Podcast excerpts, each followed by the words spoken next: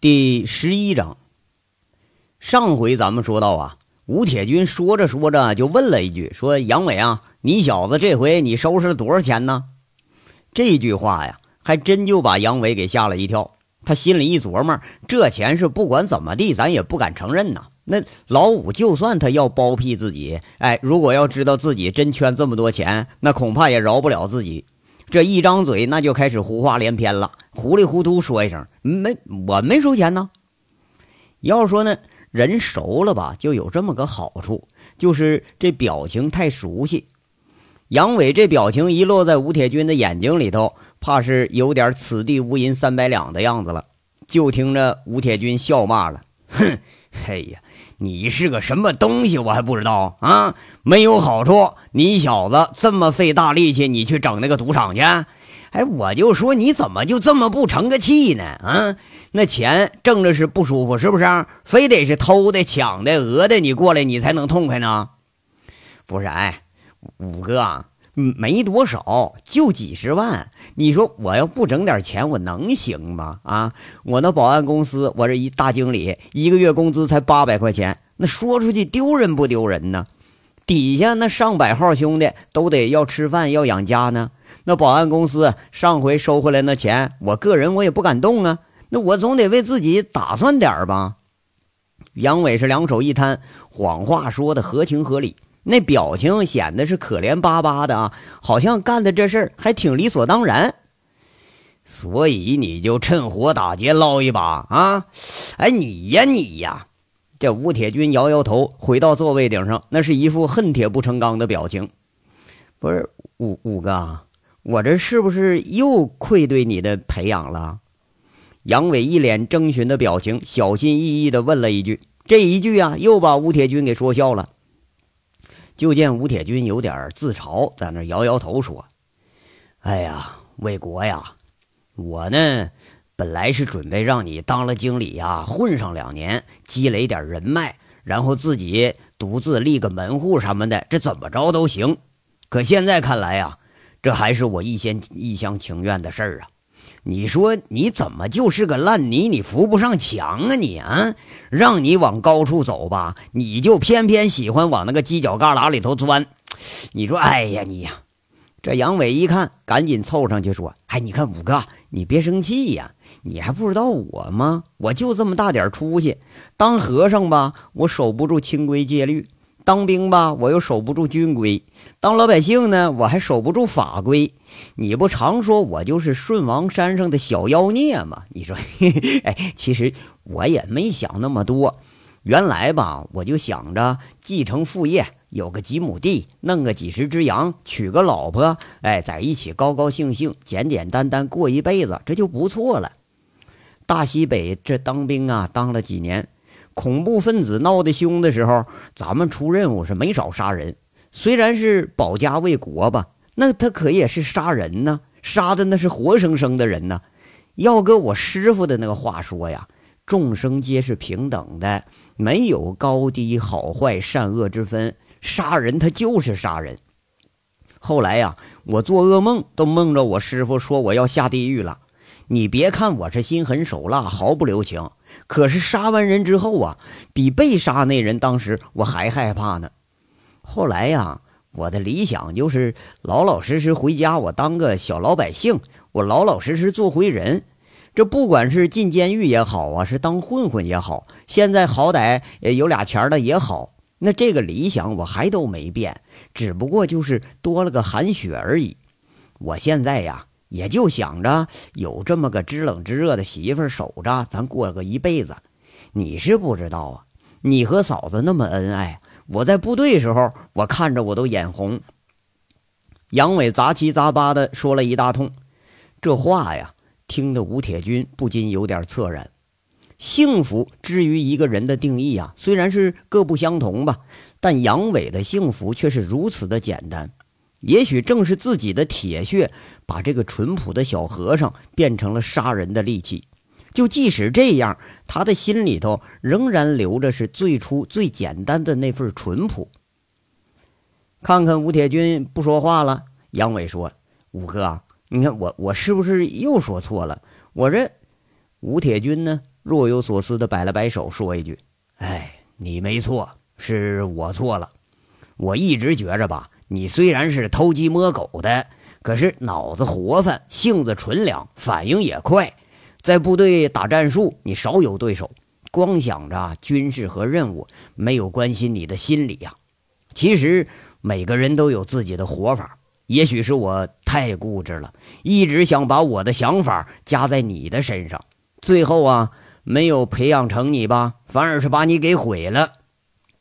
这话呀，听得出这有深深的自责。哎，别别，五哥呀，这我可从来都没赖你啊，我呀就这德行，天生就是一个小雀钻屋梁，没大志。杨伟看吴铁军，呃，说到这儿啊，他反而也有点无地自容了。哎呀，不说了，其实你跟着我呀，很让我长脸。是我有点亏待你了。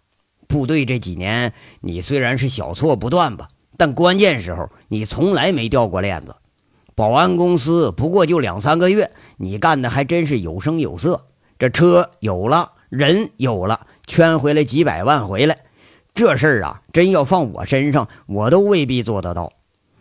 我现在啊，从军队到地方，我也看明白了，我这号人呐，是跟着奈何走。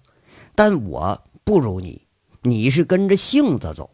这次我不拦着你了，你想选择你自己的生活方式，那你就自己拿主意吧。吴铁军呢，摆了摆手，怕是和杨伟一样，他也大彻大悟了。那个我吧，我就准备回大连，在大连安个家。韩雪跟我都商量好了，我们准备以后啊，就在大连安家。我其实想在乡下安家，空气挺好的，生活也简单。可韩雪她肯定不能愿意呀，那我就只好听媳妇的了。等个过两年，我再把她给骗回来。杨伟嘿嘿笑着在这说着，他是一脸的憧憬。也好啊，走吧，走得越远越好。吴铁军呐，在这说着，不过他一下是想起了以前这个事儿，接了一句。你肯定给自己留了后路了吧？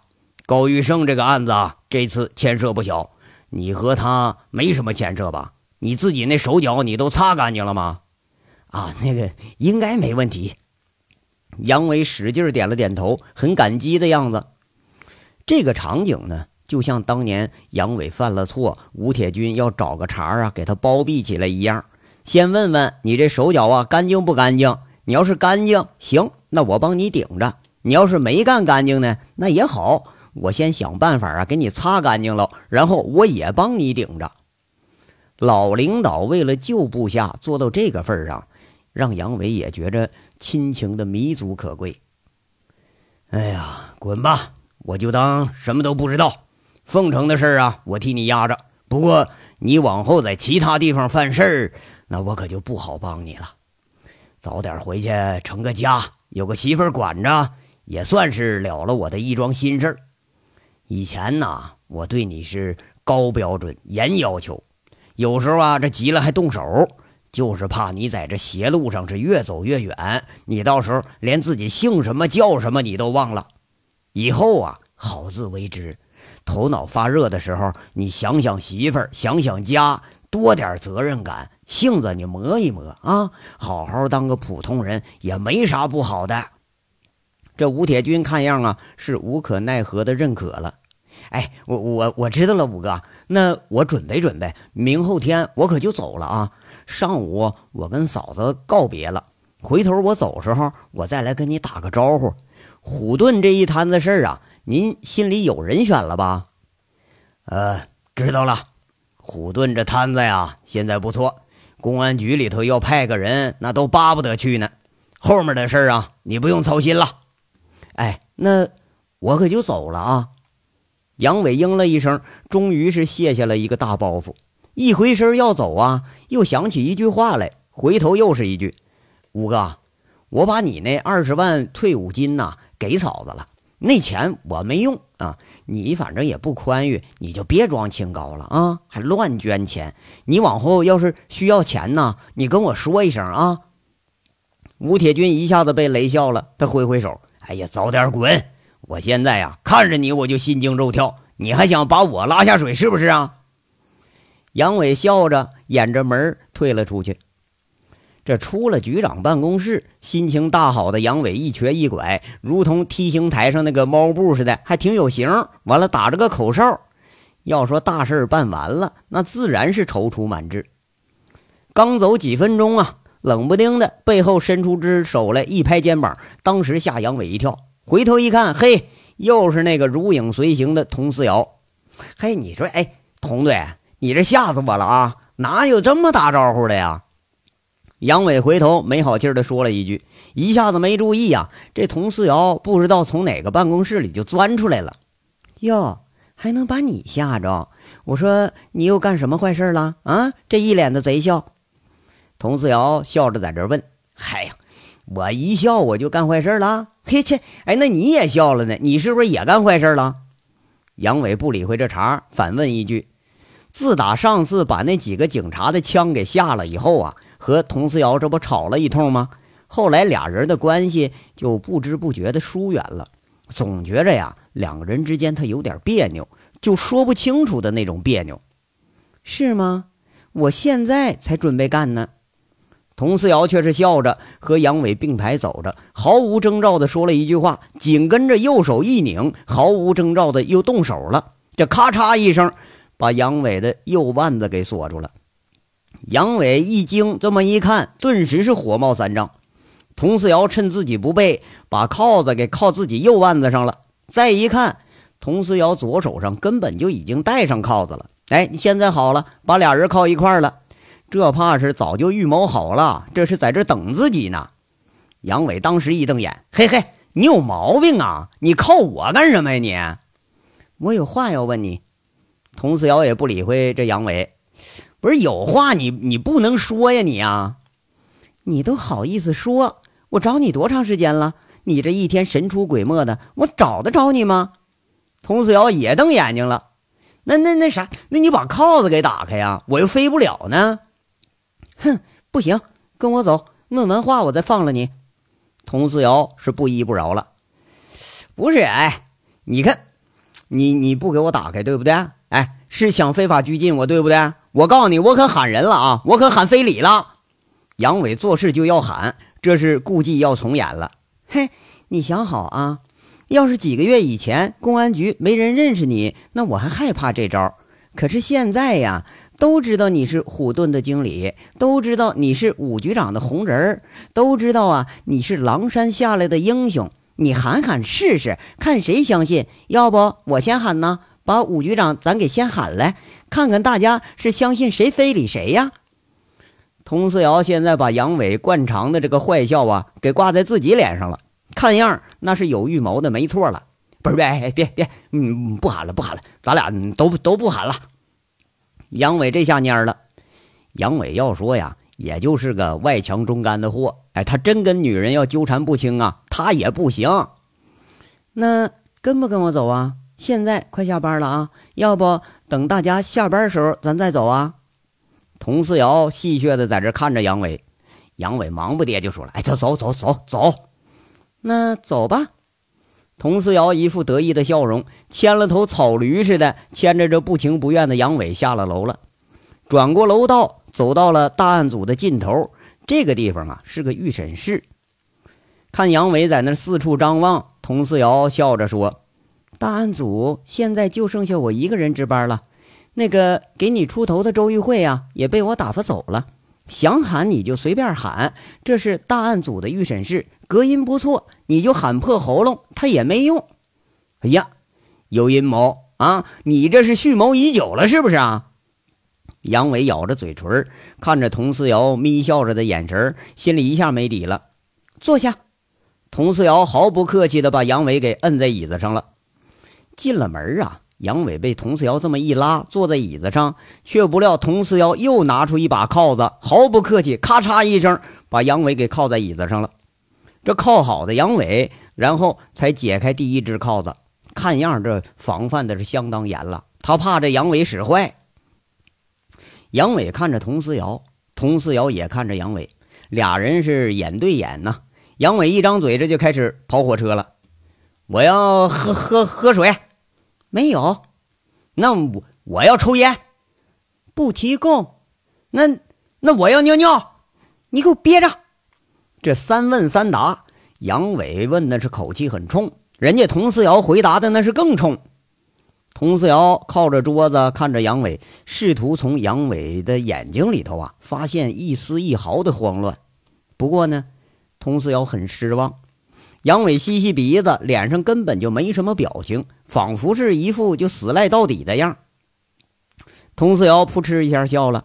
杨伟这个作态呀，就像顽抗到底的嫌疑人似的，那头半仰着，斜着眼睛在那看着人呢。杨伟，你少装蒜啊！昨天在及时雨典当行还说今天怎么着来着？啊？怎么现在就这个态度啊？那我我我说什么了？我没说。吴铁军这不给杨伟做了个保证了吗？那当然，这功夫他是啥也不怕了。你不要什么时候都耍无赖好不好？我这是关心你，不是关心你，关心你就这么关心呐？杨伟是很生气，晃晃自己被铐着的手，说了：“佟思瑶，你是不是觉着你们大案组挺牛逼的呀？想抓谁就抓谁是吧？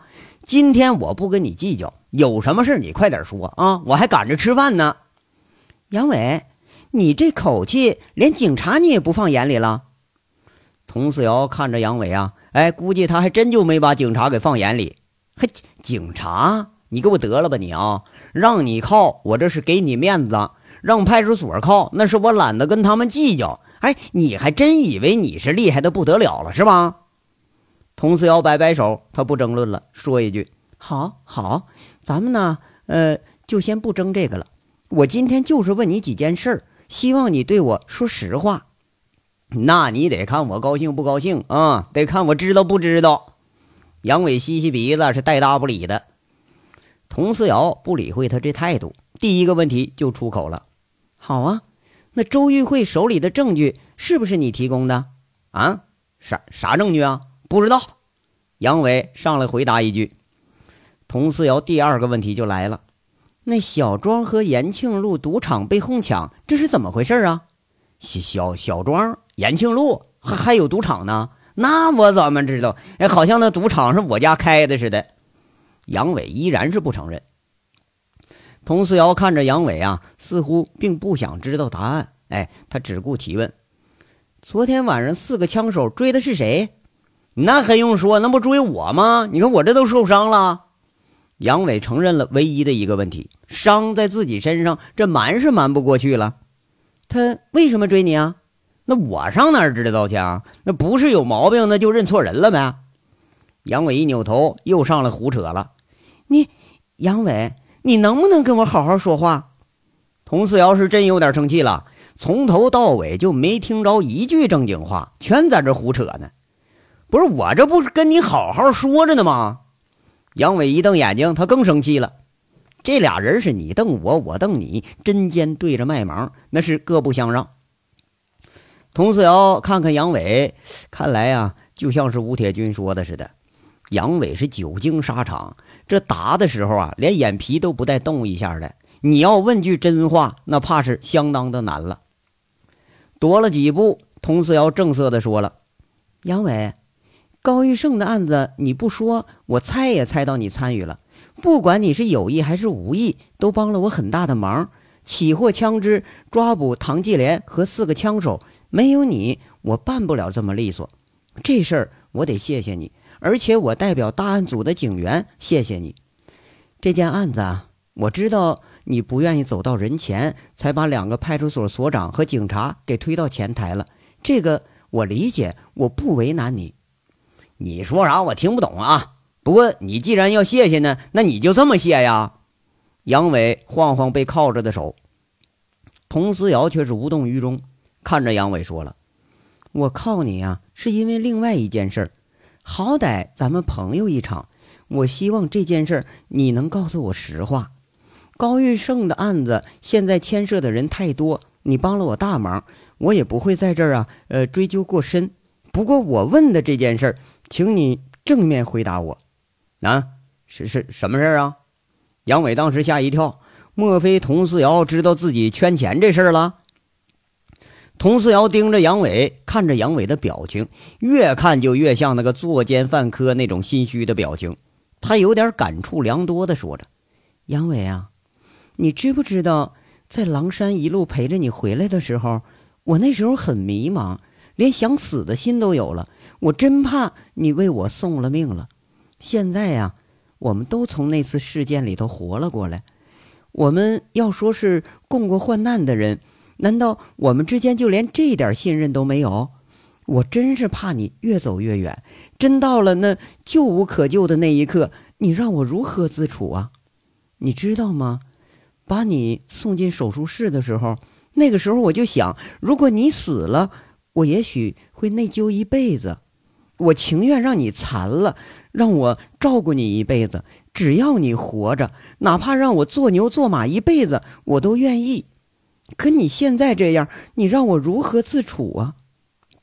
佟思瑶说着呀，那两只黑白分明的眸子里头一下子滴下了两行清泪，沿着那麦色的皮肤慢慢滑落下来，一下掉在了地上，很清楚、很明显的两个水迹。这个时候，佟思瑶不自觉地想起了狼山上一身血污的杨伟，被流着泪的众人传送着，自己是一路的哭着。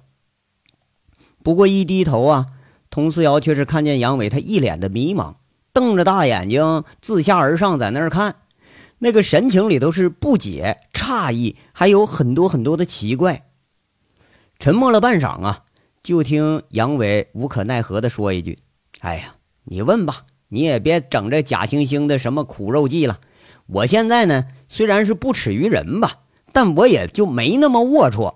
我们终究他不是一路人。”如果说你确实掌握证据足够指控我的话，你直接把我送看守所去吧。啊，好歹朋友一场，我给你这面子，我不跑，我也不为难你。那好，你告诉我。佟思瑶矮着身子，眼圈有点红红的，和杨伟面对面，盯着杨伟的眼睛，好像是怕他撒谎，一字一顿的说一句：“凤城有一个秘密的贩毒网，是不是你操纵着呢？”这正是佟思瑶由来已久的一个疑问。杨伟失踪的这一段时间里头，凤城同时出现了大量的货源。这在遍查无果的情况下，他选择了对杨伟单刀直入。也是啊，他也害怕和杨伟对决的时候，在法与情之间他无从选择，这才做了这么个让杨伟难以接受的选择。或许呢，他也有个私心。这如果要真是杨伟，自己可以提前准备准备，或许啊，呃，回避这个案子，或者干脆就让他远走高飞。杨伟的脸从诧异转到了不解，从不解转到了苦笑，脸色由黑到青。不管现在他是如何的聪明机智，却是怎么样也理不清这里头到底跟自己有什么关系。而佟思瑶看来呢，杨伟的脸色变化，好像切合嫌疑人的心理变化，更是增加了几分怀疑。杨伟苦着脸说了：“ 你，你都还不如指控我卖淫呢，这可能吗？”佟思瑶看着杨伟就说了：“我知道你不会轻易承认的。这次吴丑牛收住的四辆车里头，这……”都有大概二百克疑似毒品的晶晶体，那经我们化验呢，确实是含有甲基苯丙胺的成分，也就是冰毒，含量虽然不多，但它也不少。这件案子要顺藤摸瓜，你敢保证查不到你头上？你借皮爱军的手收拾了吴丑牛，这事儿不用猜都想得出来。这毒品不是从你手里出来的，那从哪儿来的呀？而且。我们现在就有证据证明，你手下的保安里头确实有人参与过贩毒。杨伟也是神态自若，接着就说了：“哼，那你干什么不查呀？你问我有啥用啊？再说了啊，现在也就你们警察是自以为是吧？啊，自以为说把社会治安呐，你们治理的不错。你上那歌城上 KTV，你看看去。”那小包的四号 K 粉、冰片、摇头丸，那买那东西比买个安全套还容易呢。现在这十八九岁小屁孩都会嗑药了，这是社会问题，你不能把这责任加到我头上吧？啊，只要说在歌城当过保安的，十个里头有九个半卖过摇头丸 K 粉的，这有什么稀罕的呀？你拿这个吓唬我，你有什么意思啊？就别说我没贩毒啊，我就贩毒了，就凭你这个水平，你能掌握着我的证据啊？杨伟说话是瞪着眼睛，他那口气里明显就是蔑视。不过呀，这说的确实还就是事实。那新型毒品的泛滥，在城市里头一点都不稀罕，而和毒品最接近的这保安呢，那怕是个个都接触过。这呀，在大家的眼睛里，这是心照不宣的事儿。有市场有需求，那当然他就有人干这事儿了。你不要打岔，我不管别人干什么，我就问你干过没有？你还准备抵赖是不是？你知道这事儿我为你多担心呢？佟思瑶声色俱厉，两眼忍不住有点发酸。他总是觉着自己这一片苦心被人给辜负了。这话呀，莫名其妙的让杨伟火冒三丈。哎，什么抵赖不抵赖的啊？老子就没干过。我告诉你啊，经我手的毒品那不是按克算，都得用吨来算，那都不稀奇啊。可那是我缉毒查获的，我要贩毒，我早都发财了，我还至于当个混混，我流落街头吗？啊！拿钥匙，给老子把那铐子给我解开！你，佟思瑶是很生气呀。或许是因为杨伟这不屑的态度，如果不屑咱还可以容忍的话，那么现在他这态度那就有点野蛮了。我什么我呀我？杨伟顺势拽住了佟思瑶的手，一拧腕子。佟思瑶不由自主地被拧到了身上，就见杨伟两腿一夹，把佟思瑶给锁住了，左手顺势在佟思瑶裤子口袋里一抽，就掏出了钥匙，还这边一动手啊，嘴里还骂着：“你什么东西？我把你当朋友，你把我当犯罪分子啊！整了半天，把老子给整成贩毒分子了啊！哎，早知道在狼山，我就不该救你，你真他妈是个白眼狼啊！”如果说杨伟怎么样都不会对佟思瑶生气的话，那么这次他还真就要生气了。你要说是别人怀疑啊，那也就算了，偏偏是佟思瑶怀疑自己贩毒，在杨伟看来，这简直就是侮辱。特别是对于自己还有好感的那个佟思瑶，杨伟更是觉得这简直就是加诸于自己的奇耻大辱。杨伟动手了。佟思瑶他再厉害，那也不是训练有素的军人的对手啊！何况这又是有无数和人打斗经验的杨伟，两个人真正动手，佟思瑶却是处处受制，连还手的余地都没有。杨伟，你混账！佟思瑶被杨伟掏了钥匙，又被杨伟脚尖挑了那个腿弯，一下子吃不住力，半跪在地上了。顿时他是羞怒交加，右手顺势扯着腰里的铐子。单手握着，顺手一挥，正开着的铐子呀，这杨伟一下子猝不及防，正中了额头。杨伟一下子就傻了，毫无防备，没想着佟思瑶还真就敢下这么重的手，额头上潺潺的进出了血来。佟思瑶这一下子也傻了，这怎么能出手这么重啊？杨伟连躲都没躲，自己跟杨伟根本就不在一个档次上，你本来应该是打不着他呀。这很尴尬的场面，始料未及的场面。佟思瑶看着自己手上握着的铐子，一下子像触电似的就给扔在地上了。杨伟悻悻的起了身却是放好了椅子，也不解开铐子，单手一使力，这么一拉，只听得嘎吱一声，椅子上那个铆钉就被拽了下来。杨伟挥挥已经自由的手，还挂着那个铐子呢。他瞪着眼睛看着手足无措的佟思瑶，说一句：“我不知道你今天发的是什么神经啊？不过哈，就如果你想刑讯逼供的话，你可以试试。”一瞪起眼来的杨伟是两眼生威，挂着一丝殷红的血，面色看上去有点可怖。佟思瑶迎着杨伟的目光，顿时感觉如芒在身，那双眼睛里头啊透露出来的光芒，让他觉着有点不寒而栗。见过无数杀人放火、放火巨凶大恶的佟思瑶，却从来没有过这种感觉，甚至于他都觉着呀，那些人根本都无法跟眼前这个人相提并论。也许这才是杨伟呢。他一下子醒悟到，杨伟不但是救了自己，帮了自己，而且一直是在让着自己。如果真有一天要对决的话，自己根本就不是眼前这个人的对手，甚至连动手的资格他都不具备。这章到这儿就说完了，下章稍后接着说。感谢大家的收听。